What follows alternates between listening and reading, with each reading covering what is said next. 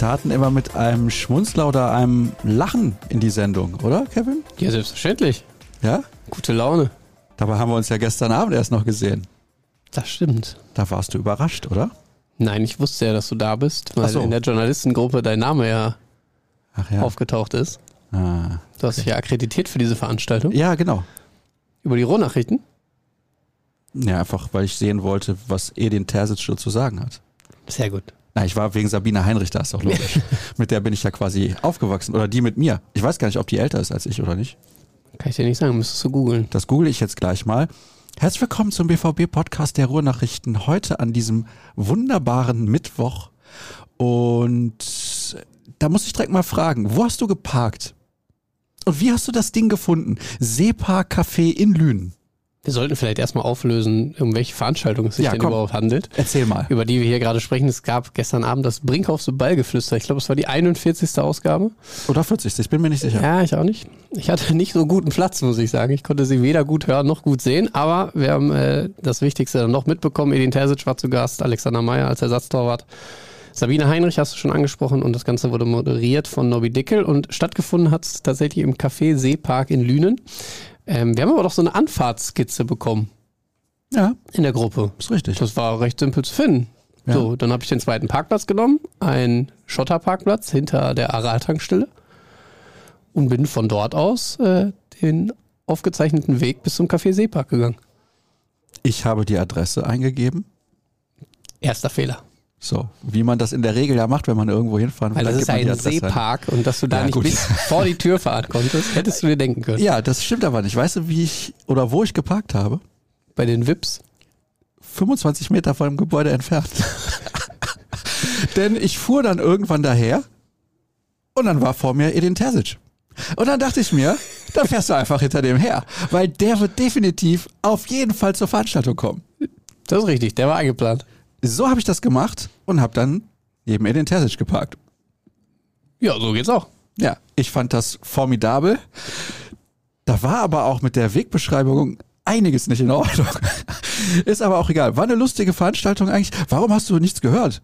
Du warst auf der gleichen Veranstaltung wie ich. Ich konnte alles hören. Ja, aber die Boxen waren in unsere Ecke da, glaube ich, nicht so perfekt ausgerichtet. Also hören ging da noch, aber äh, sehen gar nicht. Also ich hatte tatsächlich die Kamerafrau, den äh, Bildschirm und noch einen äh, Pfeiler des äh, Cafés vor mir und ähm, konnte dann immer nur so, ja, so, ein, so ein Drittel von Edin Terzic sehen ab und zu.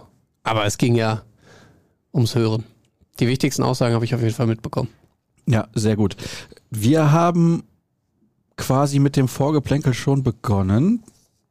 Wie gesagt, kurz erzählt, dass ich nah geparkt habe und Kevin Pino einen weiten Weg auf sich nehmen musste. Die Kollegin Rika aus der sogenannten NSA hier bei uns. Wir haben auch ein FBI im Übrigen.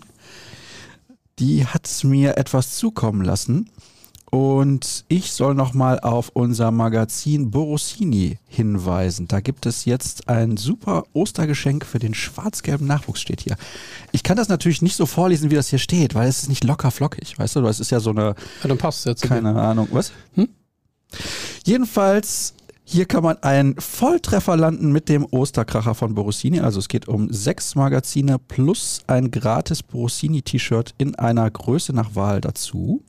Und das ist natürlich für die kleinen BVB-Fans. Das ist so ein Magazin, wo die Geschichten so erzählt werden, dass die Kids das auch verstehen.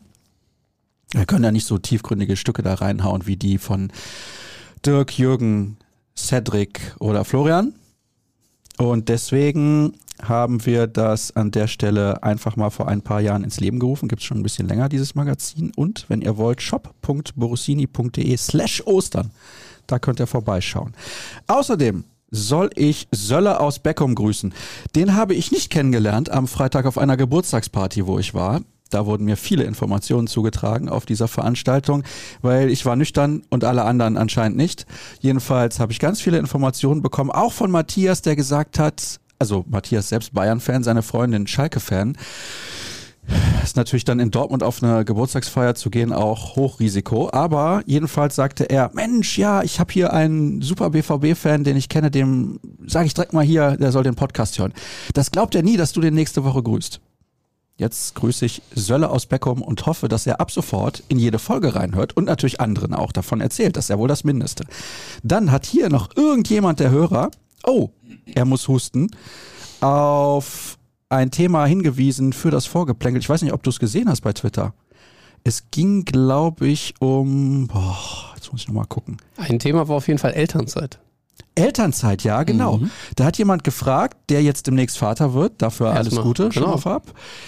Wie nutzt du die Elternzeit, glaube ich, war die Frage, nicht wahr? Ja, Do's and Don'ts, äh, Tipps ah. als Do's erfahrener Vater. Also was man tun und lassen sollte. So sieht's aus. Ja. Ähm, ich glaube, man sollte die Zeit gar nicht so durchtakten und äh, sich vorher schon vornehmen, was man denn alles mit dem Kind machen möchte. Ich habe es so gemacht, ich habe mich einfach ganz, ganz häufig auf die Spielematte im Kinderzimmer gesetzt und habe meine Tochter entscheiden lassen, was wir gerade so tun. Das war viel Kuscheln, das war viel Spielen und ähm, ja, wie gesagt, ganz viel Zeit einfach im Kinderzimmer verbringen. Dann natürlich auch, es war November, deswegen war jetzt mit draußen nicht ganz so viel. Sich einfach mal das Kind schnappen, Spielplätze besuchen, einfach ganz viel enge Zeit ähm, mit ihr, mit ihm, wir wissen ja jetzt noch nicht, was wird, verbringen und ähm, sich von nichts unter Druck setzen lassen. Das ist das Schönste. Einfach da zu sitzen und zu wissen, du hast nicht in äh, zwei Stunden Arbeitsbeginn, du musst nicht in einer Stunde da sein oder sonst irgendwo. Das war echt angenehm. Und ich glaube, es war auch noch die Frage, welche Monate es waren. Ich habe es extra aufgesplittet. Ich hätte, hatte mir immer vorgestellt, gerne zwei verschiedene Lebenszyklen meines Kindes so ein bisschen intensiver begleiten zu können. Das war dann einmal nach sechs Monaten und jetzt wird sie im April ein Jahr alt. Da beginne ich dann mit dem zweiten Monat Elternzeit und kann sagen, dass das zwei sehr unterschiedliche und zwei sehr spannende Monate sind. Denn das erste Mal hat sie angefangen, sich hinzusetzen und zu krabbeln und mittlerweile stehen wir kurz vor dem Durchbruch in Sachen Gehen. Stehen oh, funktioniert schon. Sprinterin. Die ersten Schritte an der Hand auch, am Laufwagen sowieso. Ich würde sagen, es gab auch schon mal zwei Schritte ohne Hände, aber äh, das als Gehen zu werten, würde ich dann, so weit würde ich nicht gehen. Viel, viel Spaß auf jeden Fall. Genieß es. So viel zu dem Thema. Ich kann da nicht so viel zu sagen. Ich habe einen Bruder, der zehn Jahre jünger ist als ich. Also von daher weiß ich auch ein bisschen, wie das ist. War natürlich nicht der Erziehungsberechtigte. So, ich suche noch was weiteres zum Vorgeplänkel. Da muss es etwas gegeben haben. Aha, Vorgeplänkel. Schalalalala. Also einer flippt aus, weil es Vorgeplänkel gibt. E.T sind nicht nur die Initialen unseres Trainers, sondern auch die der braunen Spielberg-Filmfigur. Was glaubt ihr? Glaubt ihr, Edin steht in der Kabine auch mit leuchtendem Zeigefinger und beschwört die Truppe mit Telefonieren nach Hause? Kennst du überhaupt den Film E.T.? Hast du ihn gesehen? Nein. Ja, gut, dann verstehst du das natürlich nicht. Die Szene kennt man dann schon, aber äh, ich glaube jetzt nicht, dass Edin mit leuchtendem Finger in der Kabine steht.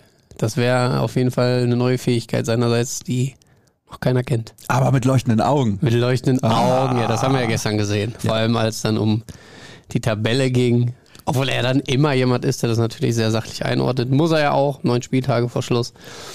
Aber es ähm, gibt ja zwei verschiedene Edin Terzic, einmal den Trainer und einmal dann doch auch den Fan. Und der Fan kommt, glaube ich, in den ein oder anderen Momenten dann doch auch durch. Und er ist natürlich sehr glücklich mit der Situation, so wie es gerade ist. Die beste Frage des gestrigen Abends kam meines Erachtens nicht von Nobby Dickel, sondern. Das war eine Hörerfrage, ne? Das nein, fand ich nicht, von Sabine Heinrich, die gefragt hat, wie findet der Fan Nein, das war eine Hörerfrage. Ja, echt? Das war eine eingereichte Frage. Ich dachte, die kam von Sabine Heinrich. Nein. Mhm. Und?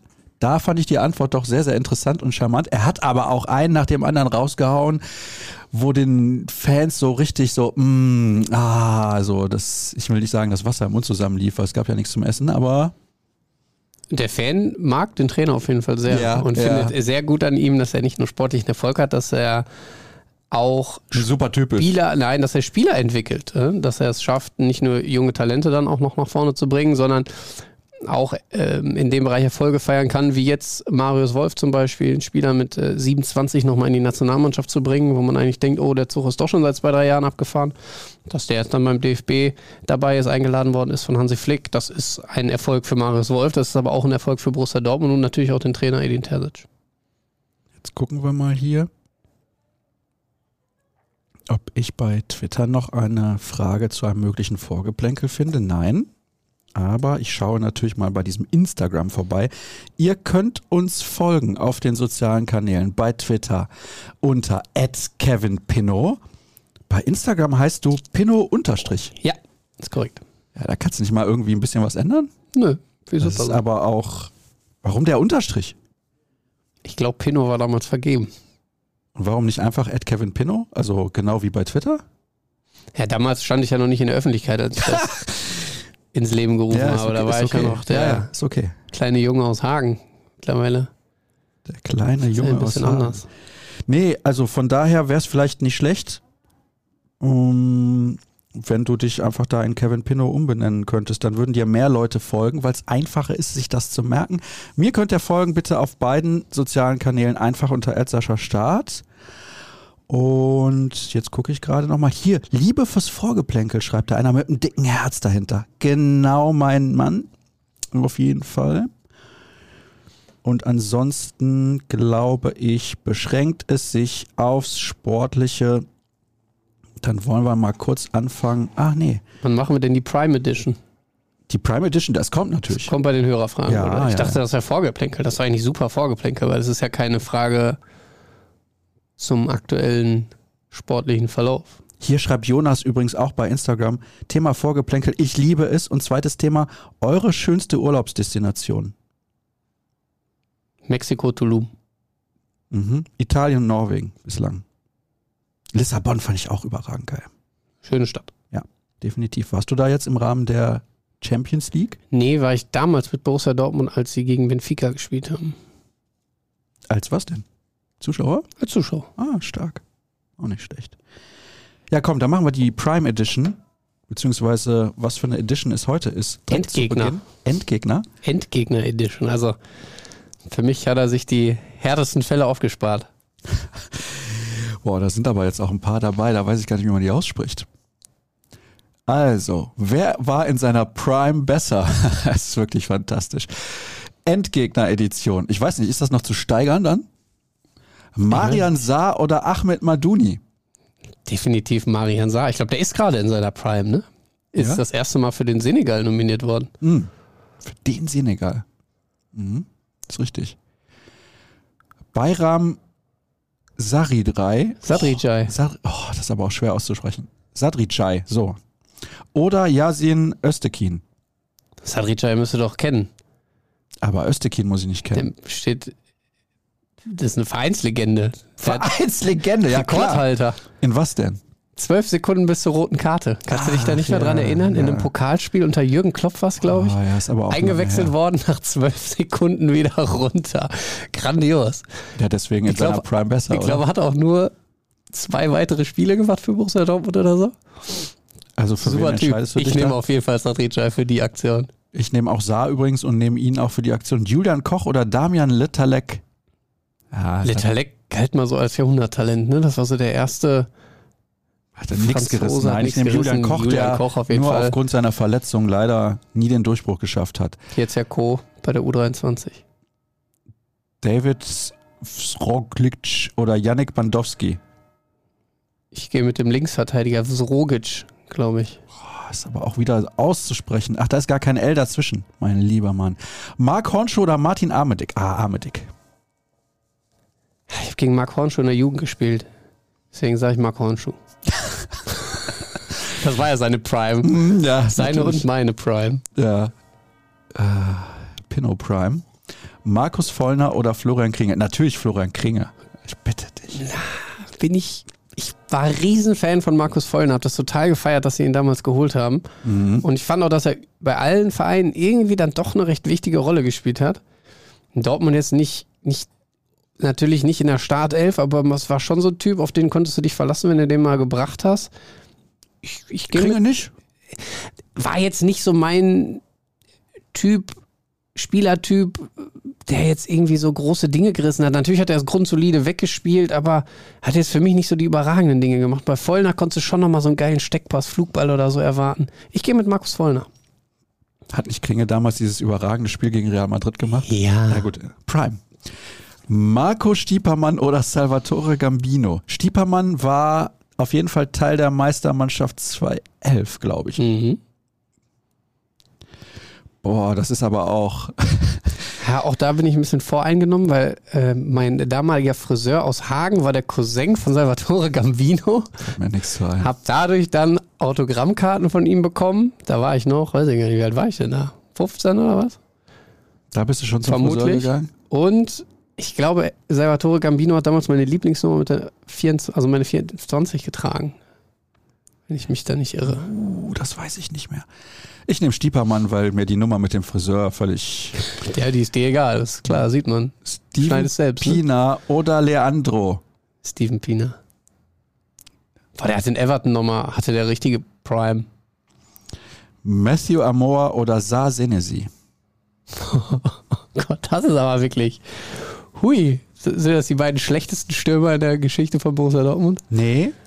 Nee, das würde ich nicht sagen. Also, was heißt schlechteste?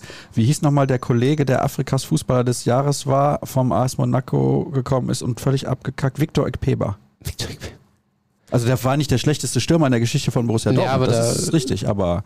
Nee, ist doch Donny Mal. Nein! Nein, Eingeladen worden zur deutschen? National äh, zur deutschen, zur niederländischen Nationalmannschaft. Ja, klar. Ja, also ist richtig. Ja. Ja, mit welcher Berechtigung aktuell? Ja gut, der hat ja wohl ein super Spiel gemacht. Der hat ein super. Spiel gemacht.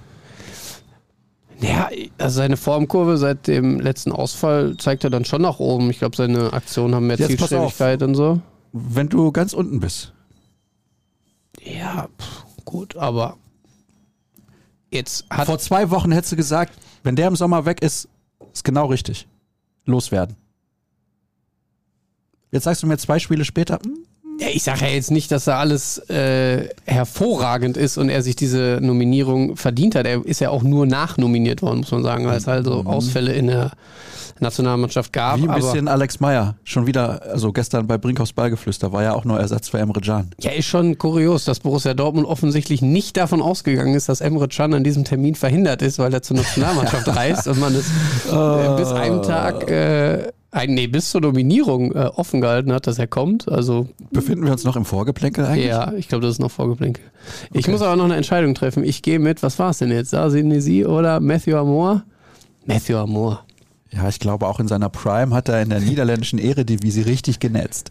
Sarsenisi ist aber jetzt Spielerberater. Und ist verwandt mit jemandem, den man kennt. Aber ich habe gerade vergessen, mit wem er verwandt ist. Macht aber auch nichts. Ich kann, kann, kann völlig falsch sein, aber ist es Antonio Rüdiger? Ja, ich glaube ja. Könnte Antonio Rüdiger Ich sein. glaube ja. Ist er nicht sogar Berater von ihm? Ja, ja, ja. Ja. Ich glaube, es ist so. Na gut. Dann, ich hätte beinahe gesagt, fangen wir jetzt an mit den Hörerfragen, aber das stimmt ja nicht. Wir müssen ja jetzt noch ein bisschen sprechen über das Spiel gegen den ersten Fußballclub aus Köln. Und der erste Fußballclub aus Köln hat in Dortmund mal wieder richtig auf den Arsch bekommen. Wie das schon häufiger der Fall gewesen ist. Das letzte Mal übrigens, dass der BVB dem FC 6 eingeschenkt hat, war in der Doppelsaison, glaube ich. Aber in Köln, oder? Ja, 6-2 meine ich. Da bin ich auch hingefahren, habe allerdings nur die zweite Halbzeit gesehen, weil ich im Stau stand. Ja, ich war Und recht es stand schon, glaube ich, 4-0 oder so. Ich war schon im Stadion. Hab alle Tore gesehen. Ich habe vorher noch selbst gespielt. Mein Vater wollte unbedingt, dass ich das Spiel absage, damit wir pünktlich ankommen. Ich habe gesagt, das kriegen wir hin. Ist klar. Samstagnachmittags Aber da habe ich gegen den TuS Holthausen Freistoßtor gemacht. Das weiß ich noch. Direkt aus 20 Metern. Über die Mauer gehoben Ja, oder rein. Aus, aus 14 Metern wäre ja auch ein Strafstoß gewesen. Das ist richtig.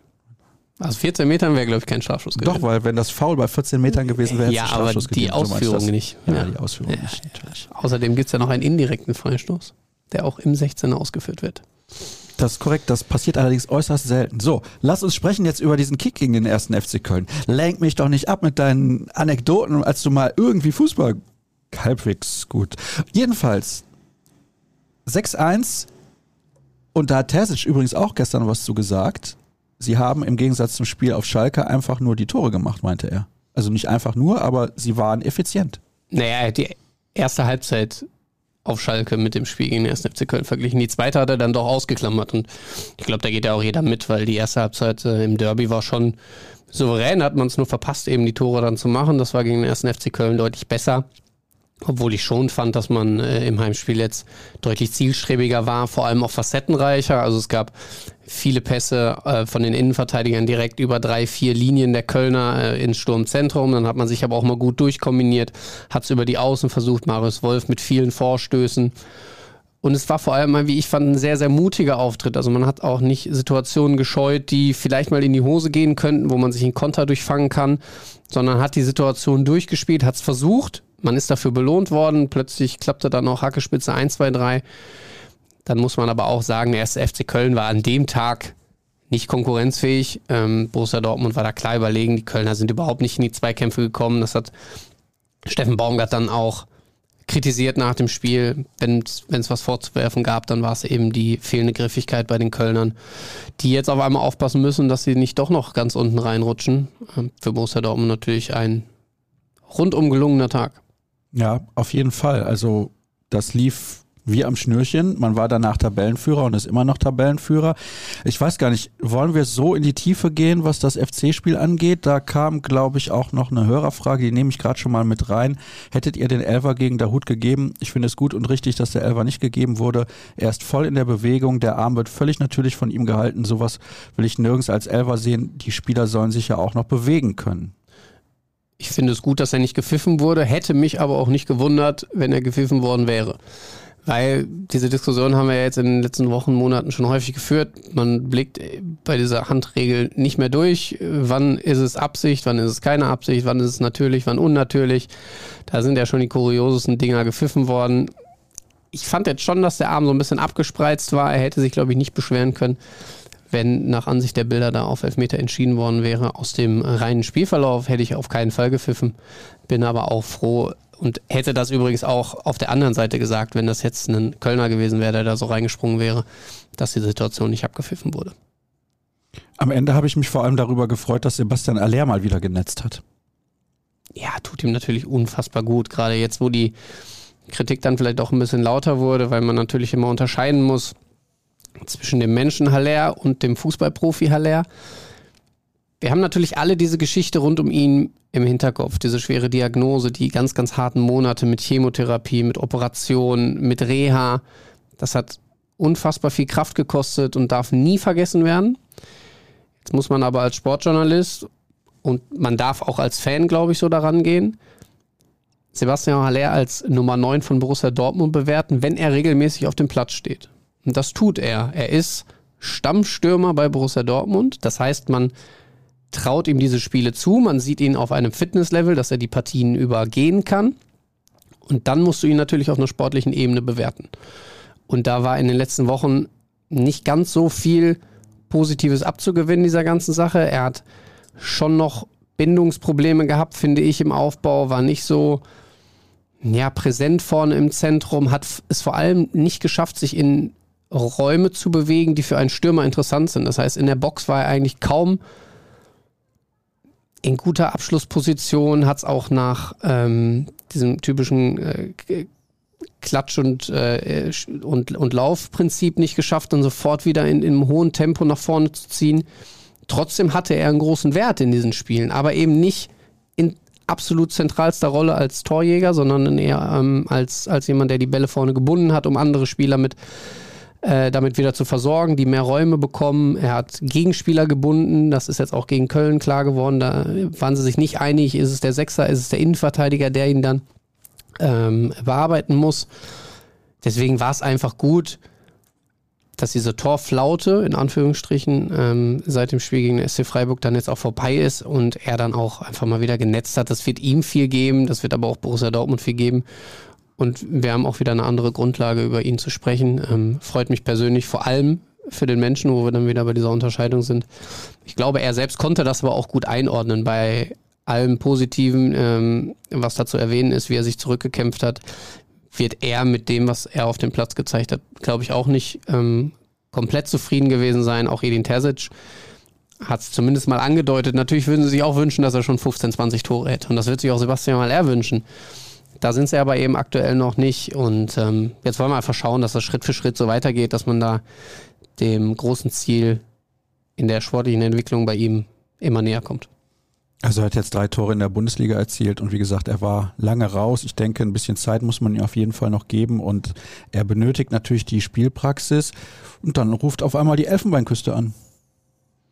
Schwieriges Thema, ähm, weil ich den, den Spieler total verstehen kann, der in dieser Nominierung, glaube ich, den nächsten Meilenstein in seiner Entwicklung sieht, der sich ja irgendwann mal vermutlich einen Plan erstellt haben wird, wann möchte ich welchen Schritt machen. Und ich glaube, dass die Nominierung für sein Land, für die Elfenbeinküste, auf diesem Weg vielleicht sogar etwas später erst eingeplant war. Deswegen kann ich vollkommen nachvollziehen, dass er Lust hat, in den Kreise der Nationalmannschaft zurückzukehren, ähm, Lust hat, für sein Land äh, zu spielen. Ich glaube, jeder, der einen Anruf vom jeweiligen Nationaltrainer bekommt, ist äh, Feuer und Flamme, diese Situation anzunehmen und für sein Land eben zu spielen.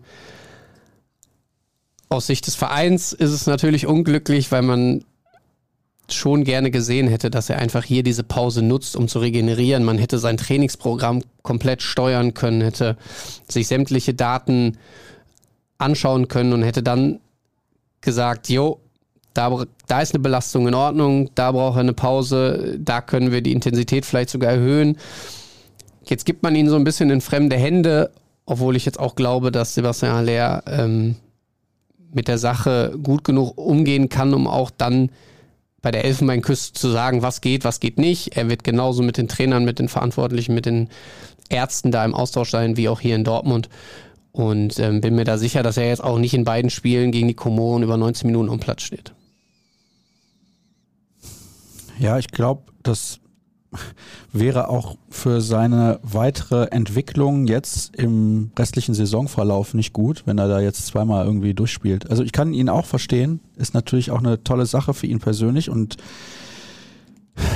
ja. Andererseits musst du sagen, du, du kommst natürlich auch nur an dein Maximum, an dein Leistungsmaximum, wenn du auch auf höchstem Niveau arbeitest. Und du kannst noch so viel trainieren, diese Spielpraxis kannst du da nicht, nicht nachbilden. Du musst in Spielen, in einem Wettkampf auf dem Rasen stehen und musst dann gegen Gegner agieren. Und vielleicht tun, tun ihm diese beiden Partien auch gut. Das ähm, will ich gar nicht kleinreden. Nur ich glaube, für die Steuerung wäre es besser gewesen, wenn er jetzt die zwei Wochen hier äh, verbracht hätte. Borussia Dortmund hat sich das auch gewünscht. Er selbst sagt, er ist bei 100 Prozent. Er ist an, nicht bei 100 Prozent, aber er ist fit. Er ist fit und ähm, möchte den nächsten Schritt machen. Deswegen wäre es äh, absolut nachvollziehbar, dass er da dann auch hinreist. Aber ich glaube, wie gesagt, diese, diese Komponente, den nächsten Meilenstein in seiner Entwicklung zu machen nach dieser Krankheit, das wird schon Ausschlag gegeben, äh, ausschlaggebend gewesen sein. Rafael Guerrero ist, ich will nicht sagen unser Kernthema heute, aber wir wollen ein bisschen intensiver über ihn plaudern. Es sind auch einige Fragen zu ihm tatsächlich reingekommen. Wie sieht's mit Benzibaini aus? Ist er der Schlüssel für die Verlängerung mit Rafa? Interessante Frage in dem Zusammenhang, denn man möchte Guerrero ja eigentlich nicht als Linksverteidiger einsetzen und er hat aber auch zu Beginn der Rückrunde bessere Leistung gebracht, also nach der Winterpause. Hier steht nämlich zum Beispiel, schreibt ein Hörer, Rafa war völlig unproduktiv vor der Winterpause und hat sich seitdem extrem verbessert. Statistisch, äh, statistisch signifikant auch vor dem Wechsel ins Mittelfeld. Gründe A, er strengt sich erst an, wenn sein Vertrag auszulaufen droht. B, er spielt besser, wenn alle besser spielen. C, beides. Also diese Benzebaini-Frage finde ich relativ interessant, weil äh, Rami Benzebaini von Borussia München-Gladbach ja eigentlich lange als Ersatz für Rafael Guerrero galt. Ob er jetzt der Schlüssel in diesem ganzen Transfer-Hickhack ist, weiß ich nicht. Klar ist Borussia Dortmund kann sich eigentlich nicht erlauben, Rafael Guerrero ziehen zu lassen und nur Rami Benzebaini als Linksverteidiger zu holen, weil dann hast du die gleiche Situation, die du eigentlich jetzt hast. Natürlich, du hast einen sehr flexiblen Julian Riasson im Winter geholt. Konntest zu dem Zeitpunkt, glaube ich, noch nicht davon ausgehen, dass Marius Wolf auf rechts, wo man ja auch nochmal betonen muss, nach einer Herzoperation ähm, so einschlägt und so eine Entwicklung nimmt, dass Julian Riasson mehr auf links äh, spielen kann. Trotzdem glaube ich jetzt nicht, dass du nur mit ihm und Rami Benzibaini plus Marius Wolf als drei Außenverteidiger in eine Saison gehen kannst. Das heißt, du müsstest selbst im Falle einer Verpflichtung von Benzibaini nochmal nachlegen, sofern man Rafael Guerrero im Zentrum sieht. Und das macht, glaube ich, die Personalie Guerrero gerade so interessant, dass du jetzt gemerkt hast, Es hat lange gedauert, keine Frage. Es ist auch dann am Ende notgedrungen gewesen, dass man diesen Schritt gemacht hat und ihn nach vorne gezogen hat. Dass man aber merkt, dass er natürlich im Zentrum, jetzt muss man es aber auch noch ein bisschen runterdrehen, es waren erstmal nur zwei Spiele im Zentrum. Vielleicht kommt da auch irgendwann nochmal ein Leistungsloch, ein Tief, was auch immer. Diese zwei Spiele hat er sehr überzeugt auf dieser Position. Und plötzlich hat man so einen so ähm, sehr flexiblen Rafael Guerrero, der auf verschiedensten Positionen einsetzbar ist und den einen großen Mehrwert bietet. Und den dann zu halten, ist, glaube ich, schon ein ganz guter Schritt. Ob das jetzt daran liegt, dass sein Vertrag ausläuft, dass plötzlich die Leistungen passen, das glaube ich nicht. Also das würde ich keinem Profi vorwerfen wollen, dass er sich äh, auf seinem Vertrag so ausruht, dass er erst im letzten halben Jahr auf die Idee kommt, äh, jetzt sollte ich mal ein bisschen zulegen, einen Gang hochschalten, da müssen wir ja noch äh, ein ordentliches Arbeitspapier für das nächste Jahr oder für die nächsten Jahre vorlegen. Da, so würde ich auch ihn nicht einschätzen. Was ich interessant finde, ist tatsächlich, dass er auch auf der Linksverteidigerposition deutlich stärkere Auftritte hatte nach der ähm, WM-Pause. Das kann verschiedenste Gründe haben. Es kann natürlich zum einen damit zusammenhängen, dass Borussia Dortmund im Allgemeinen viel, viel besser funktioniert. Dass aber vielleicht auch Edin Terzic nochmal intensiv das Gespräch mit ihm gesucht hat, ihm klar aufgezeigt hat, was er von ihm erwartet, was er nicht von ihm erwartet, beziehungsweise was er auf keinen Fall von ihm sehen möchte.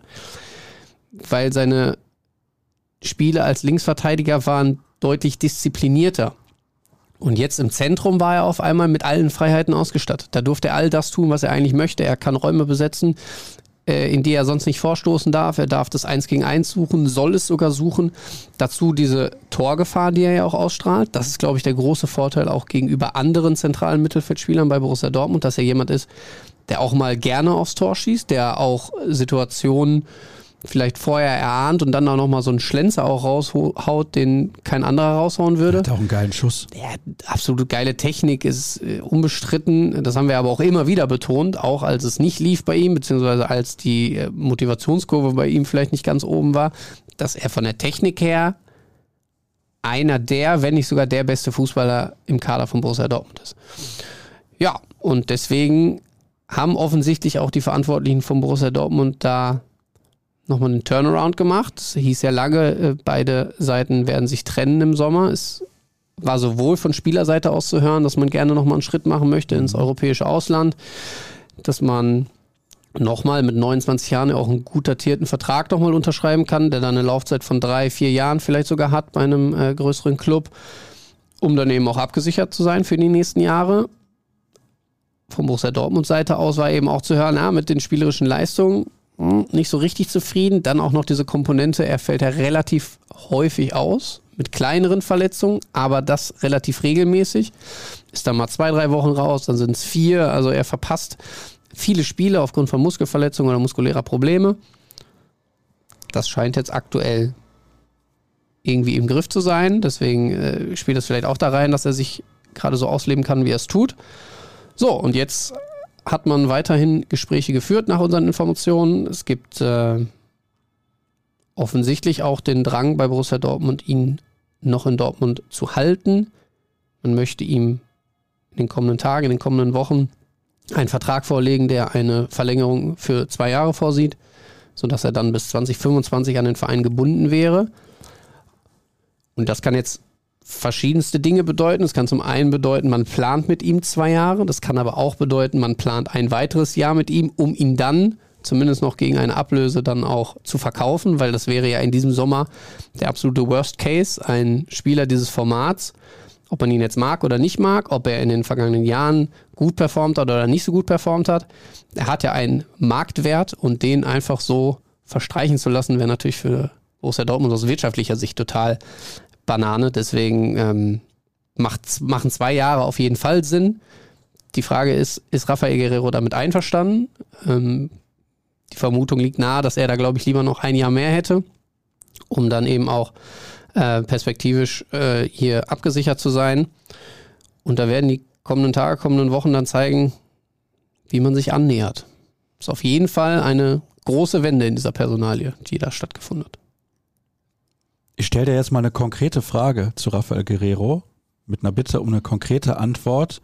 Glaubst du und warum, dass der Vertrag mit Rafael Guerrero relativ zeitnah verlängert wird und wie lang, was wird am Ende das Ergebnis dieser Vertragsverhandlungen sein mit ihm und müssen wir uns im positiven Sinne darauf einstellen, dass er auch in den nächsten Jahren das Trikot von Borussia Dortmund trägt. Meine persönliche Einschätzung, ja. Ich glaube, dass man sich einigt. Ich glaube, dass Rafael Giro Lust hat, weiterhin hier in Dortmund zu spielen. Er hat es immer wieder betont, dass er sich eigentlich in der Stadt, im Verein sehr wohl fühlt, seine Familie, das spielt für ihn wirklich eine sehr, sehr wichtige Rolle. Deswegen, es hört sich immer so an, warum betonen die das eigentlich immer, dass die Familie hier so verwurzelt ist, aber als ähm, Familienmensch, der Rafael, Rafael Guerrero definitiv ist, der auch oft ähm, Eltern und Familie hierhin einlädt, also bei öffentlichen Trainingseinheiten oder so, ist ähm, viel Familie von ihm immer hier. Und ähm, man fühlt sich hier sehr wohl, ähm, ist gesettelt in Dortmund, die Kinder gehen hier zur Schule, äh, sie hier rauszureißen, würde ihm, glaube ich, recht schwer fallen. Und er spielt, glaube ich, auch einfach gerne für Borussia Dortmund Fußball in diesem Stadion.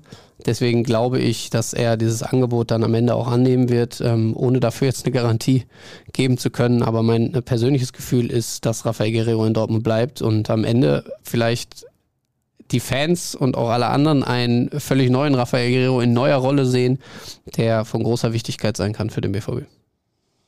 Da wurde auch gefragt, spricht er in Journalistenrunden mittlerweile Deutsch? Weil seine Kinder ja wahrscheinlich fließend Deutsch sprechen mittlerweile. Müsste man auch äh, eigentlich von ausgehen können nach so vielen Jahren in Deutschland. Ich glaube, es sind jetzt sechs oder sieben schon. Schon einige Zeit da. Ich glaube, 2016 Muss ist er noch mal gekommen. gerade nachgucken, ja. Ich glaube, 2016 von Lorient. Äh, ja klar, nach der Europameisterschaft. Ja, das stimmt. Er ist als Europameister gekommen. Nee, dann war es aber nicht 2016. 2018, nee, er war schon in Dortmund, als er Europameister Er geworden war, ist. genau, er war, als er 2018, er hat die gute WM gespielt, 2016. Nee, Moment, 2016 war EM. 2016 war EM. Der ist Europameister 2016 geworden. Ist er schon 2015 zum BVB gekommen? Nee, das kann ist er sein. 2016 gekommen. Er ist nach, nach, dem, nach dem Turnier gekommen. Das schaue ich mir jetzt hier nochmal an. Wenn du das sagst, seit 2016, ja. Genau. Man hatte vorher schon den Vertrag unterschrieben. Es war klar, dass er nach der Europameisterschaft wechseln wird. Ja, Deswegen äh, konnte da auch keiner mehr reinfuschen. Da hat er sich nämlich sehr in den Fokus vieler anderer Vereine auch gespielt, die dann eben aber nicht mehr agieren konnten. Er hatte schon unterschrieben beim BVB. ja jetzt Äh. überleg mal. Also er ist jetzt bald sieben Jahre da. Wenn er dann nochmal zwei Jahre bleibt, hat er neun Jahre für den BVB gespielt Ja, schon eine lange Zeit. Und interessant eigentlich, dass er ausgerechnet unter Thomas Tuchel auch in dieser zentralen Rolle schon mal ein paar, paar Spiele Mhm. gemacht hat, wo damals auch schon alle gesagt haben, boah, das funktioniert eigentlich ganz gut. Kurioserweise, das, äh, oder relativ kurios, dass er dann wieder äh, nach hinten links gerutscht ist. Aber um die Frage zu beantworten, er spricht in Medienrunden äh, noch kein Deutsch. Macht es weiterhin auf Französisch. Äh, Der alte Portugiese. Ja, ist in Frankreich aufgewachsen. genau, ist in Frankreich aufgewachsen und äh, Heißt ich muss Raphael. dazu sagen, die letzte Medienrunde mit ihm ist aber auch schon anderthalb Jahre her, die ich erlebt habe. Ja, das war im Trainingslager. Trainingslager, äh, Sommertrainingslager in Bad Ragaz. Ja. Da hat er übrigens auch betont, dass er ganz gerne im Mittelfeld spielen würde. Ja, das hat er ja zuletzt dann auch getan und relativ gut. Ich würde das auch so machen. Ich würde mit ihm den Vertrag verlängern. Und hier wird noch geschrieben, er bringt eine Einstellung mit, die dem Team schadet. Sollte man wirklich mit ihm den Vertrag verlängern? Achso, pass auf, dazu auch noch. Warum muss man öffentlich so früh kommunizieren, dass man mit gewissen Spielern nicht verlängert? Bei Guerrero zwar nicht deutlich kommuniziert, aber sollten uns zum Beispiel viele Spieler im Mittelfeld verlassen und der Hut eine super Rückrunde spielen, dann hat man doch die zweite Chance genommen, ihm einen neuen Vertrag anzubieten. Man kann mit diesen Spielern intern sprechen, wie es um die Zukunft aussieht, aber so deutlich wie bei der Hut finde ich das etwas unglücklich und bin froh, dass es bei Guerrero nicht so deutlich war. Da braucht man, glaube ich, ein bisschen Einblick in das Business und muss verstehen, dass viele Entscheidungen frühzeitig getroffen werden müssen, um andere Entscheidungen treffen zu können. Also da hängt da ein Rattenschwanz dran. Wenn man jetzt sich die Option bei, der Hut offen halten würde und sagt, wir entscheiden nach Saisonende, wie es mit dir weitergeht, kann man ja keinerlei Zukunftsplanungen vorantreiben. Das heißt, der Markt, der dann noch an Sechsern irgendwie überhaupt da ist, als Ersatz für ihn, ist natürlich deutlich kleiner. Die Spieler werden trotzdem deutlich teurer, weil man natürlich weiß, oh, plötzlich muss Borussia Dortmund reagieren, sie brauchen jemanden. Dann werden auch mal ein paar Millionchen mehr verlangt. Deswegen sind das langfristig angelegte Planungen und dass man das so klar kommuniziert, finde ich persönlich eigentlich sehr gut. Jeder weiß, woran man ist. der Hut hat jetzt die Möglichkeit, in den nächsten äh, Wochen und Monaten zusammen mit seinem Beraterteam zu schauen, wo geht es für mich hin? Bleibt es Deutschland? Gehe ich nochmal nach Spanien, Italien? Gibt ja verschiedenste Anfragen da wohl. Ähm, und Borussia Dortmund weiß auch, jo, wir müssen das jetzt vorantreiben, wir müssen gucken, dass wir da einen Ersatz finden, äh, können das äh, frühzeitig angehen. Und trotzdem glaube ich, dass das gerade bei einem Spieler wie der Hut, der jetzt auch schon sechs Jahre in Dortmund ist, zu keinem Leistungsabfall führen wird, weil er schon noch Lust hat, mit Borussia Dortmund was zu holen. Hat man jetzt auch gesehen gegen Köln, natürlich ähm, begünstigt dadurch, dass Emre Can gelb gesperrt war, dass Sali Oetschner mit Magen-Darm ausgefallen ist, ist er dann reingeworfen worden, hat mal wieder die Chance bekommen nach nur zwei Kurzeinsätzen, seitdem bekannt äh, geworden ist, dass er eben den Verein im Sommer verlassen wird. Und hat, wie ich finde, nach Rafael Guerrero, Marco Reus und Sebastian Aller, die jetzt so ein bisschen herausgestochen sind in diesem Spiel, vielleicht auch noch Daniel Mahlen, weil sie halt alle an diesen Toren beteiligt waren, wäre er so dieser verkappte Spielgestalter, der schon die, die äh, Zügel in der Hand hatte, der dann auch klar das Tempo vorgegeben hat, der die verschiedensten taktischen Herangehensweisen vorgegeben hat und gesagt hat, so, jetzt wird das Spiel gerade so gesteuert und dann wird so gesteuert. Da war er so der Strippenzieher. Das hat mir sehr, sehr gut gefallen und deswegen freue ich mich jetzt auf die letzten Spiele. Bin gespannt, ob er noch den einen oder anderen Einsatz mehr bekommt und äh, bin dann gespannt, wie es für ihn weitergeht. Das klären wir dann, wenn wir es wissen, beziehungsweise sprechen darüber. Jetzt haben wir, glaube ich, genug zu Rafael Guerrero gesprochen und kommen zu den zahlreichen Hörerfragen, die uns erreicht haben. Einige haben wir ja schon einfließen lassen, jetzt in das Thema Guerrero oder in das Spiel, Vorgeplänkel natürlich auch. Aber ja, es sind mal wieder so viele. Ich versuche sie dann teilweise zusammenzufassen und nicht böse sein. Ich versuche es dann auch zwischen Twitter und Instagram einigermaßen aufzuteilen. Und übrigens, alles, was mit dem Spiel gegen den FC Bayern München zu tun hat, bei dem der BVB seine Tabellenführung ja souverän ausbauen wird, das werden wir, wo guckst du denn hin? Das werden wir, aha, da kommt Guck, eine Kollegin vorbei, die uns sucht anscheinend oder auch nicht und geht wieder raus. Also, das werden wir nächste Woche besprechen. Da sprechen wir sehr, sehr intensiv über das Spiel gegen den FC Bayern und gucken dann, ja, wie sieht es so historisch aus und so weiter und so fort. Wann waren die herausragenden Spiele gegen die Bayern und wie wird das Spiel natürlich konkret laufen können? Welche da kann man natürlich viel, viel mehr auch ja. dazu sagen. Was ist mit den Verletzten? Was ist ja, mit ja, Julian genau. Brandt, Karim Adiemi? Das ist jetzt gerade alles Stochern im Nebel. Das machen dann wir dann wird alles Woche. etwas konkreter, deswegen ähm, macht das äh, Sinn, da so zwei, drei Tage vorher nochmal richtig drauf zu gucken. Dann haben wir demnächst noch einen Podcast mit Mike Tulberg dem Trainer der U19. Da gibt es übrigens Gerüchte. Ich wollte gerade sagen, wenn er dann noch Trainer der U19 von Borussia Dortmund ja, ist. Ja, aber dann schon. Glaubst du, Glasner in Frankfurt wird jetzt schon? Nein, ich glaube auch, dass, dass da relativ wenig dran ist. Aber für alle, die es nicht mitbekommen haben, äh, Mike Tolberg, Trainer der U19 von Borussia Dortmund, wird als potenzieller Nachfolger von Oliver Glasner bei Eintracht Frankfurt gehandelt. Ich fände es kurios, wenn man den nach glaube, dem Erfolg im vergangenen ja. Jahr einfach so mal an die Sonne tun würde erstmal das und ich glaube, Tulberg ist im Jugendbereich gut aufgehoben. Das glaube ich auch. Ja. Leistet herausragende Arbeit hier in Dortmund. Oh ja, oh ja. Torhüter sind ja in der Regel eher selten verletzt, schreibt Andreas. Nicht so Gregor Kobel. Woran liegt das? Anfälligkeit, falsche Trainingsbelastung? Ja, für einen Torhüter fällt er schon relativ oft aus. Ich habe da vor kurzem eine Geschichte zu gemacht. Er fällt so häufig wie kaum eine andere Nummer 1 ohne schwerwiegende Verletzungen aus. Also wir haben in dieser Saison Jan, äh, nicht Jan Sommer, wir haben, doch Jan Sommer hatte sich einen Bänderriss zugezogen in Gladbach, der ist ein bisschen länger ausgefallen. Dann natürlich Neuer, Gulaschi mit Kreuzbandriss.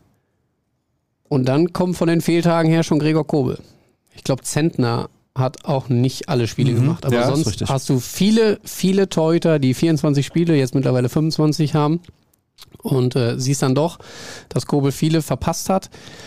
Woran liegt das? Ich äh, kann nur mutmaßen, aber vielleicht ist äh, der Muskel nicht ganz so äh, belastbar, wie es vielleicht bei anderen Torhütern ist. Es ist schon kurios, weil äh, wenn man da Gründe hätte, würde man die natürlich versuchen abzustellen. Ich kann mir jetzt nicht vorstellen, dass es an der Trainingsbelastung liegt. Da reicht ja auch manchmal eine falsche Bewegung, dann hat man sich da was gezerrt kurios bei ihm ist ja, dass es jetzt das zweite Mal ist, dass das so eine Verletzung ist, die in eine Krankheit übergeht oder eine Verletzung, die in eine andere übergeht. Weil in der Hinrunde war es ja, glaube ich, auch eine muskuläre Verletzung am Mhm.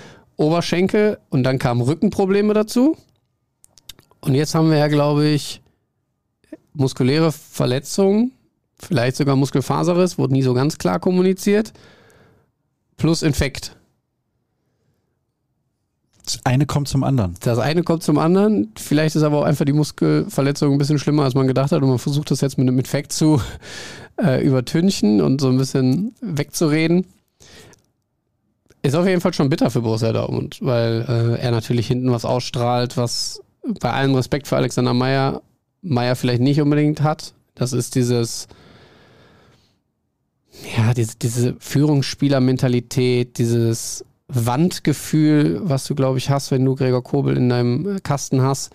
Du kannst dich zu, zu 100% auf ihn verlassen.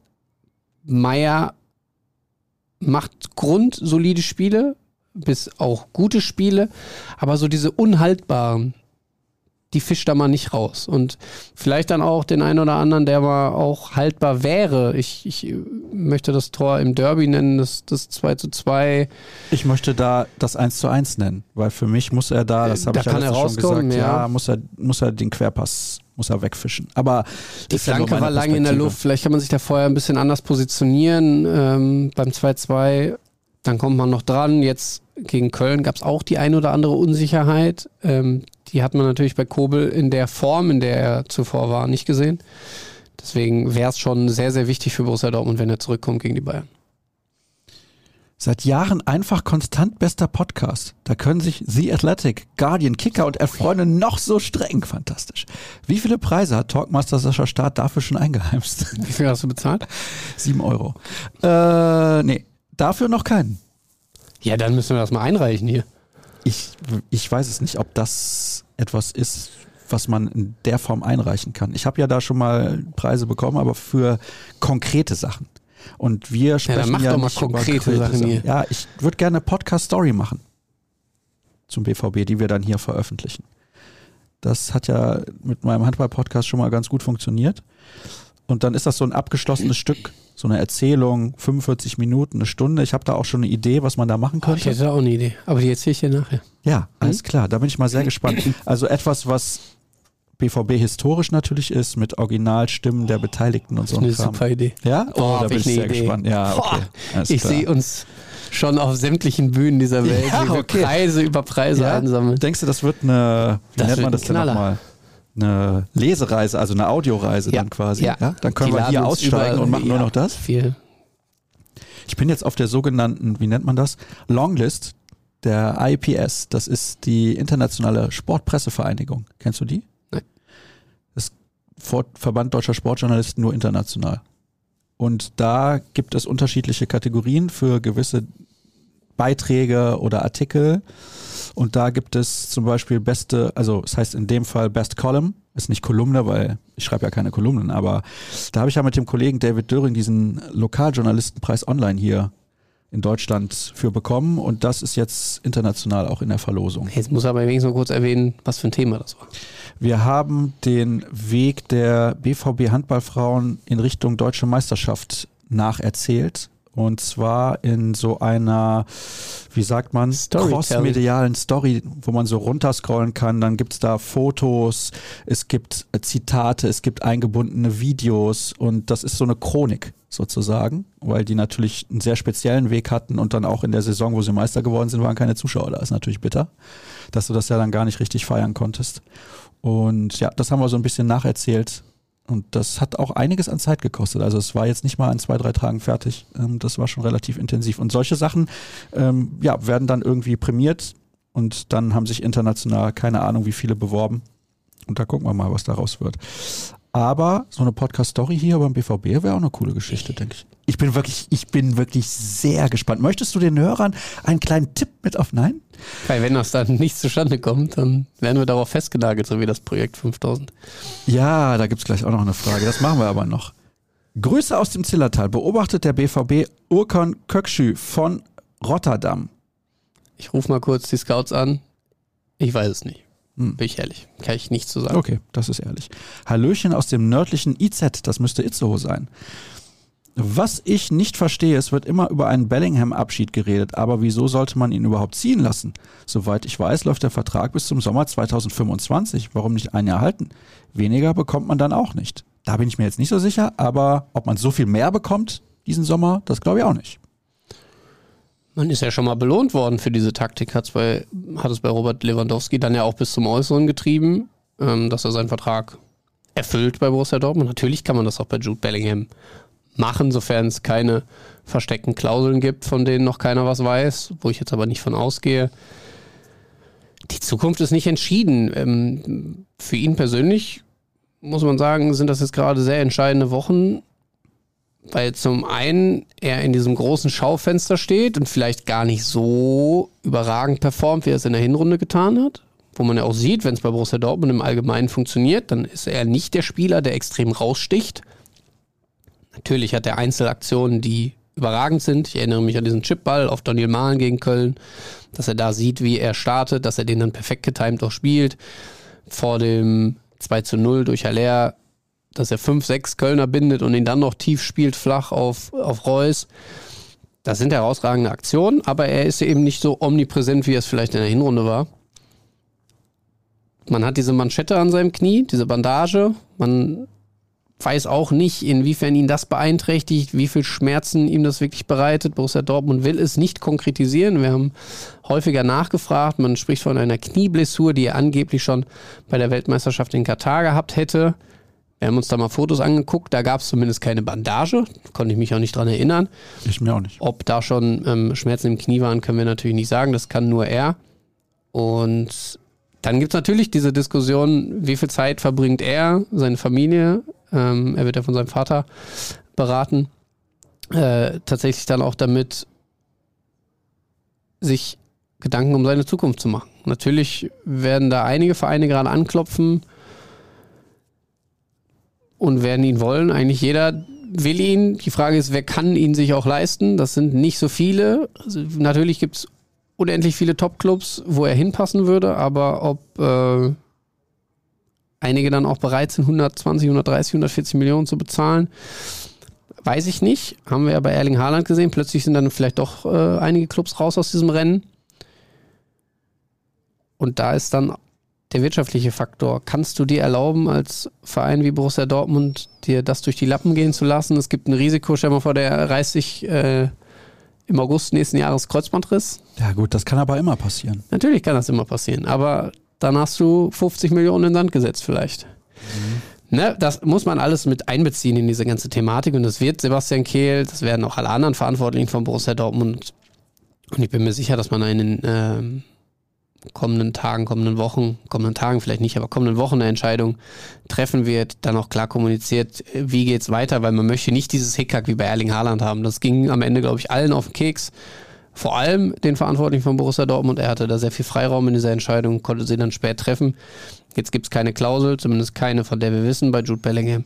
Deswegen könnte es da früher dann Klarheit geben. Mahlzeit zusammen, derzeit aus dem fernen Indonesien. Spektakulär. Ich habe die Woche gelesen, dass der Vertrag von Reutershahn am Saisonende ausläuft. Aufgrund der deutlichen Fortschritte muss man den doch verlängern oder nicht? Und da fragt der Nächste auch, wie sieht es mit der Vertragsverlängerung von Armin Reutershahn aus? Also man hat Armin Reutershahn ja nicht mit einem Einjahresvertrag ausgestattet, weil man gesagt hat, pff, oh, können wir uns nicht vorstellen, das ist jetzt so unsere Notlösung, Hauptsache wir haben einen für ein Jahr, sondern das ist, glaube ich, dieser Kurzfristigkeit geschuldet gewesen, auf die Erkrankung von Peter Hermann reagieren zu müssen, damit Armin Reutershain äh, ja auch schnell jemand gefunden und sich dann gesagt, lass uns das erstmal schauen, wie läuft es bis Saisonende. Kann er mit Edin Terzic, kann Edin Terzic mit ihm?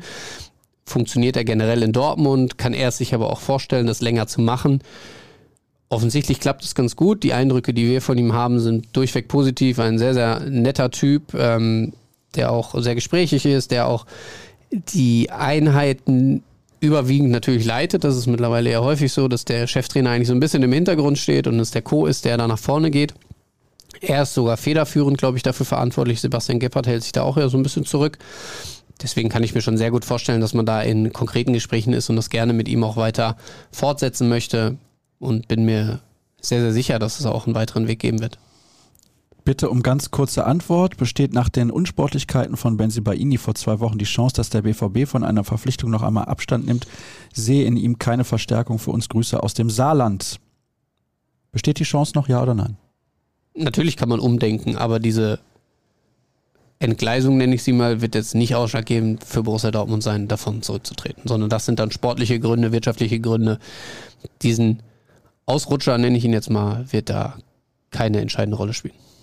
Hier wird gefragt, mit Grüßen aus Frankfurt an der Oder, haben wir konkrete Infos von den Offiziellen bekommen, was den Stand und Plan bei den verletzten Kobel, Brandt und Ademi angeht? Nein. Es gibt in der kommenden Woche eine Medienrunde mit Sebastian Kehl. Da wird es sicherlich nochmal ein Update zu allen Verletzten geben.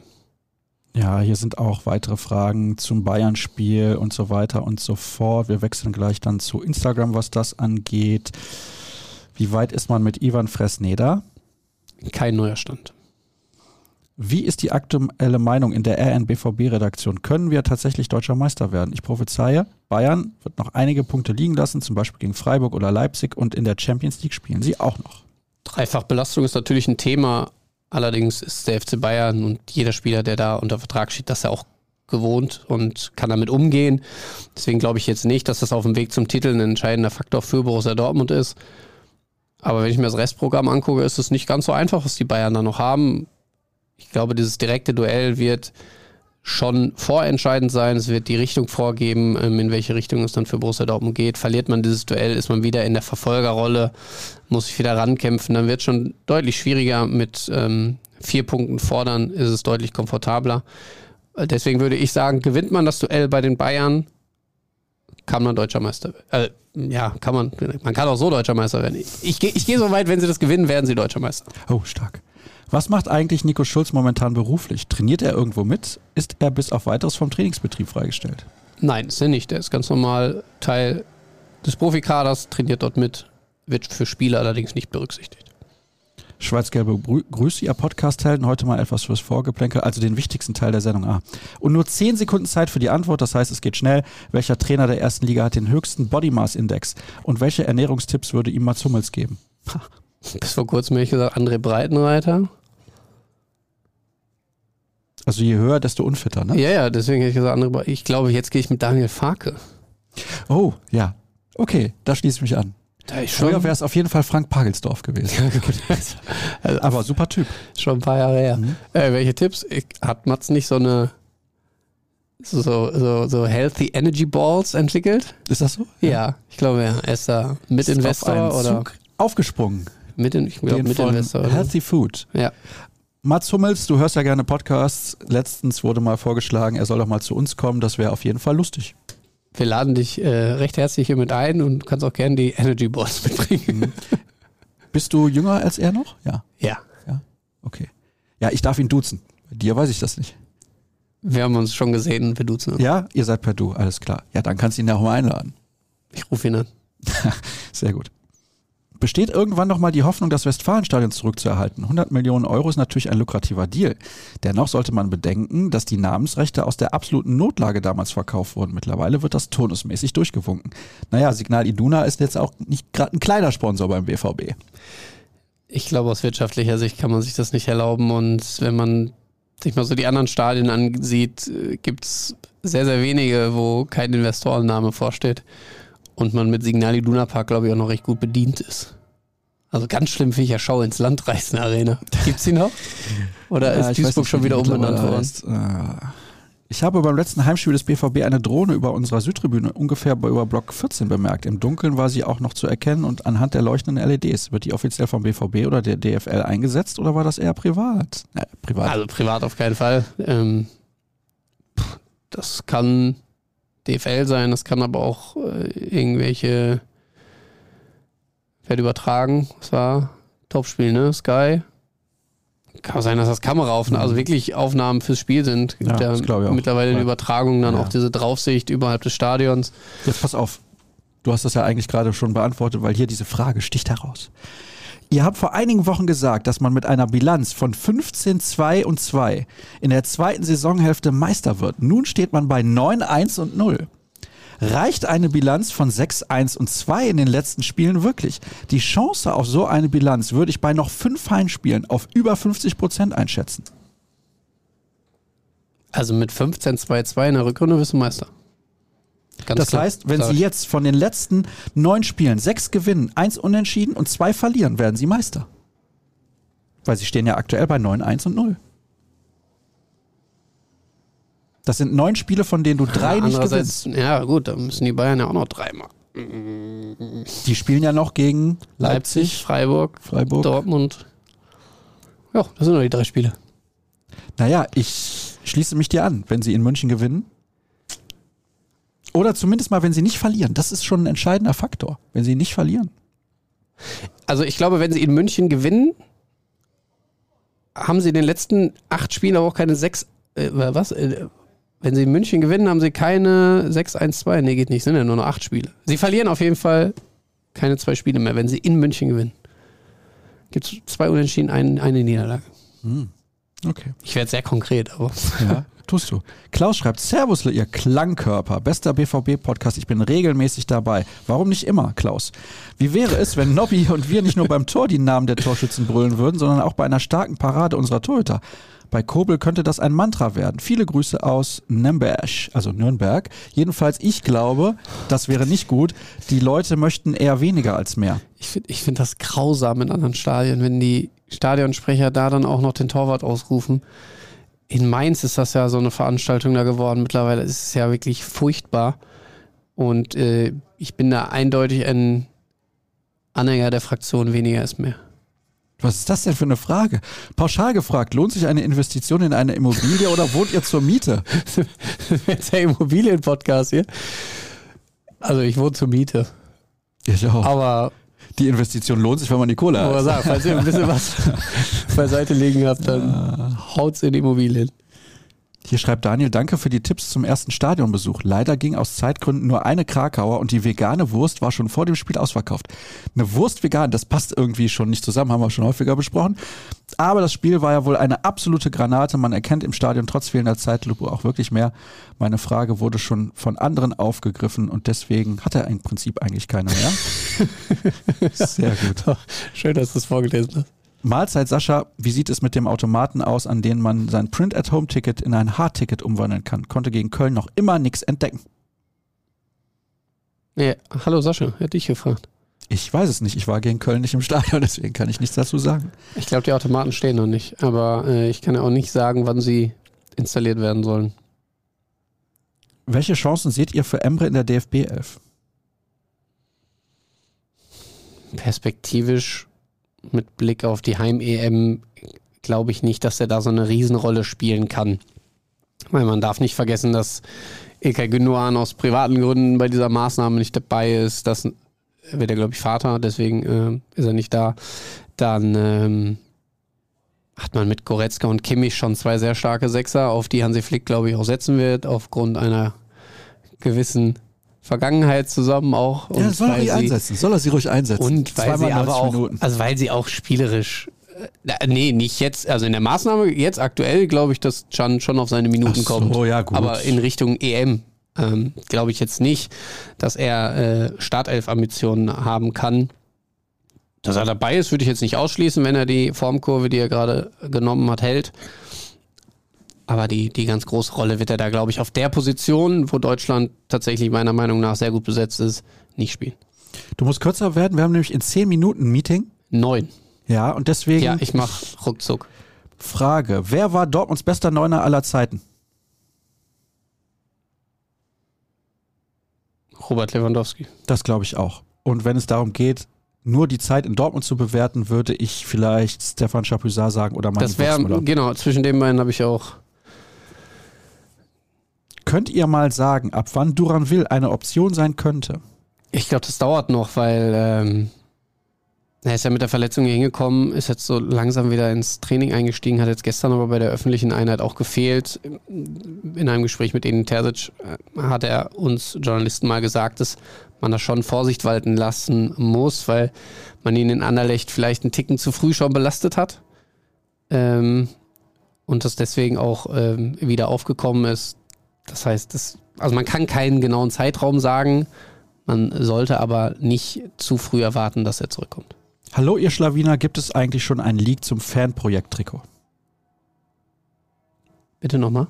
Gibt es schon einen Leak zum Ein Fanprojekt-Trikot? Leak. Ja, ein okay. Leak. Ich habe verstanden, ein Lied. Weil Ein Lied gibt es Äh, da vielleicht auch. ich habe noch keinen gesehen, ne? Ich auch nicht. Normalerweise kommt das immer so um die Zeit. Ja. Fürs Vorgeplänkel, Kinostart von John Wick 4. Geht ihr ins Kino? Ja, ich gehe ins Kino, aber nicht zu oder in John Wick 4. Sagt mir nämlich gar nichts. Ich gehe nicht mehr ins Kino, ich habe eine kleine Tochter. Warum ist die U23 von Freiburg eigentlich so viel besser im Vergleich zur U23 des BVB? Weil da anders gearbeitet wird. Ich kenne die Wahrscheinlich. U23 des SC Freiburg Ja, auch nicht. auch nicht gut genug. München, nochmal München. Guerrero haben wir schon drüber gesprochen. Was macht den BVB gerade so unfassbar stark? Fand ich sehr interessant, dass Edin Terzic gestern so ein bisschen Einblick gegeben hat, dass diese mannschaftliche Geschlossenheit, die man auf dem Platz sieht, offensichtlich auch hinter den, für uns hinter den Kulissen stattfindet. Dass nach einem Essen nicht einfach alle aufstehen und gehen, sondern dass die Jungs noch zusammensitzen, dass sie sich unterhalten, dass sie spielen und dass sie nicht am Handy spielen, sondern auch Gesellschaftsspiele, Kartenspiele, was auch immer. Und dass das anscheinend gerade ein ganz guter Vibe im Team ist. Und das habe ich ja auch prophezeit vor der Saison, wenn man das entwickeln kann, dann kannst du jeden schlagen, egal äh, wie, wie fähig er ist, was für Qualitäten er mitbringt. Selbst wenn du spielerisch komplett unterlegen bist, wenn du eine Einheit bist, kannst du jeden schlagen. Hat Elmo Can gestern auf der Pressekonferenz ja auch nochmal betont, ähm, dass das eine Riesenwaffe von Borussia Dortmund ist, die ja auch den DFB ganz gut tun würde. Liebe Leute, wenn ihr mir bei Instagram Bilder schickt mit den Texten eurer Fragen, dann wird's schwer, weil wenn ich da draufklicke, sind die so klein, kann ich nicht lesen. Kannst du nicht jetzt nochmal draufklicken? Kann ich leider nicht. Das tut mir sehr leid. Grüße aus Zug in der Schweiz senden wir gerne zurück. Nochmal vorgeplänkelt. Bestes Bier? Komm. Kron. Kron. Ich glaube, ich gehe mit Kron. Ich gehe mit San Miguel. Meine Güte.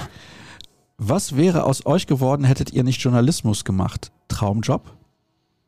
Einen Traumjob habe ich geschafft. Äh, ich wäre sonst wahrscheinlich Lehrer geworden. Mhm. Bin froh, dass ich es nicht geworden bin. Auch für mich absoluter Traumjob, wollte ich immer schon machen als Jugendlicher. Sonst hätte mich interessiert Architektur. Lieblingsspieler beim BVB? Aktuell immer. Also aktueller Kader Ja, ja, oder generell ich mein, gesehen? ja. Raphael Guerrero. Ah, okay. Ich denke, ich bin bei Bellingham. Warum spielt Rainer nicht so häufig Form, Fitness oder Einstellung? Kombination aus allem drei. Das würde ich auch sagen. Sieht nicht gut aus für ihn momentan. Nee, das sieht in der Tat nicht gut aus. Bin auch mal gespannt, was das noch für Entwicklungen nehmen wird, ob es da tatsächlich vielleicht sogar zu einer Trennung kommt im Sommer, weil man muss sagen, ähm, weder er noch Borussia Dortmund können äh, damit zufrieden sein, wie es aktuell läuft. Vielleicht gibt es tatsächlich einen Step. So, was haben wir hier? Nochmal Duranville, Guerrero. Dann nochmal Guerrero. Oh, hier wird sich bedankt nochmal für den tollen Live-Podcast vor zwei Wochen. Vielen Dank. Ich grüße Sascha Klaverkamp. Oh, das ist interessant. Moin, ihr Podcast-Pöhler. Das Westfalenstadion ist fast 50 Jahre alt. Gibt es Pläne zwecks neuem Stadion? Ich habe den Kopf geschüttelt. Nein. Für alle, die nur zuhören, in Anführungsstrichen. So, zwei, drei Fragen. Machen wir noch. Vier Minuten. Hätte der BVB eurer Meinung nach eine realistische Chance, Florian Wirtz von Bayer Leverkusen zu verpflichten? Boah, das wäre natürlich ein geiler Zocker. Ja, ich glaube, die finanziellen Mittel hat man nicht, Nee, das, auch. Gesamtpaket dann zu stemmen. Gibt es Gerüchte, ne, dass er jetzt vielleicht Für so Barcelona. Ausland geht? Mhm. Könnte ich mir gut vorstellen, dass er spielerisch da richtig reinpasst. Hat er selbst aber ja dementiert. Ja, sein Vater hätte ihm davon noch nichts gesagt. Aber vielleicht ist der Kontakt abgerissen, man weiß es nicht. Ich glaube, wenn dein Vater dein Berater ist, dann reißt der Kontakt nicht ab. Ja, ist der wahr das Problem oder sind es die schlechten Schiedsrichter? Da sollten wir eine Sondersendung zu machen. Ja, ja. Vielleicht machen wir da mal eine Sondersendung, die wir einfach im Sommer dann senden. Ja. Ja? Habt ihr da Bock drauf, dass wir sowas machen? Das ist ja nicht so BVB-bezogen, aber ich würde mich auch freuen, Aber wenn man ich mal ja zwei in Wochen im Sommer frei habe. Dortmund stellen. Also Ja, das ist richtig. man sich so die interessantesten, kuriosesten Entscheidungen der Schiedsrichter und des VRs raussucht, gibt es ja, glaube ich, einige. Seid ihr der Neutralität verpflichtet oder dürft ihr euch wirklich nicht freuen, dass Bayern kein Meister wird? Klar, da würde ich mich freuen, wenn die kein Meister wären. Ja, es wäre auch mal an der Zeit, wirklich. Bist du in München im Stadion? Nee, du hast ja jetzt hier Pause. Nein, nein, nein, nein, nein, da bin ich noch da. Also ich bin nicht in München, aber ich bin im Dienst. Ah ja. Äh, ist mein letztes Spiel und danach verabschiede ich mich. Tschüss. nee. Auf Zeit. Jetzt gucken wir mal. Wir haben hier noch ja, Fragen, die wir größtenteils schon beantwortet haben. Oh, bin gegen Bayern im Stadion, jedoch im Bayern-Fansektor. Wie sollte ich mich verhalten? Naja, ruhig. Und warum? Also kommt drauf an, Warum? Also, ja, wenn ihr jetzt auf der, wenn nicht gegen gerade sitzt und es zwar schon Bayern-Sektor ist, dann glaube ich, kann man da trotzdem sich freuen, wenn ein Tor fällt. Wenn du jetzt mitten im Bayern-Block stehst, wäre ich etwas zurückhaltender. Hier wird nochmal gefragt nach dem krassen Leistungsunterschied zwischen Hin- und Rückrunde. Dazu kann man, glaube ich, sich mal das Brinkhaus Ballgeflüster anschauen, wenn das morgen von Borussia Dortmund veröffentlicht wird. Da hat Edin Terzic, glaube ich, auch ein bisschen was zu erzählt, wie er dann mit den einzelnen Spielern nochmal gesprochen hat. Fand ich sehr, sehr interessant. Und dass sie einfach auch extrem viel arbeiten würden. Wir müssen uns jetzt leider verabschieden. Und das meine ich so, wie ich sage. Wir würden gerne noch ein paar Minuten plaudern. Jetzt haben wir ungefähr eine Stunde zehn miteinander gesprochen, aber in einer Minute und 30 Sekunden beginnt unser Meeting. Das wird eng. Folgt bitte at Kevin Pino bei Twitter, at Pino unterstrich, um Gottes Willen. Bei Instagram folgt bitte mir auf beiden Kanälen unter Sascha Start. Schaut nochmal rein bei Borussini und dem Oster Special. Dann haben wir nächste Woche die große Vorschau-Sendung podcastmäßig auf das Spiel bei den Bayern. Da freue ich mich auch schon sehr drauf. Und natürlich könnt ihr reinschauen, beziehungsweise auch ein Abo abschließen bei ruhrnachrichten.de slash bvb. Jeden Tag gibt's BVB Kompakt. Das war's, Kevin. Das war's. Noch 40 Sekunden. 40 Sekunden. Ähm, was kann ich noch sagen? Es war mir eine Freude. Ja, mir auch. Bis Also mit demnächst. euch. Ciao. Tschüss.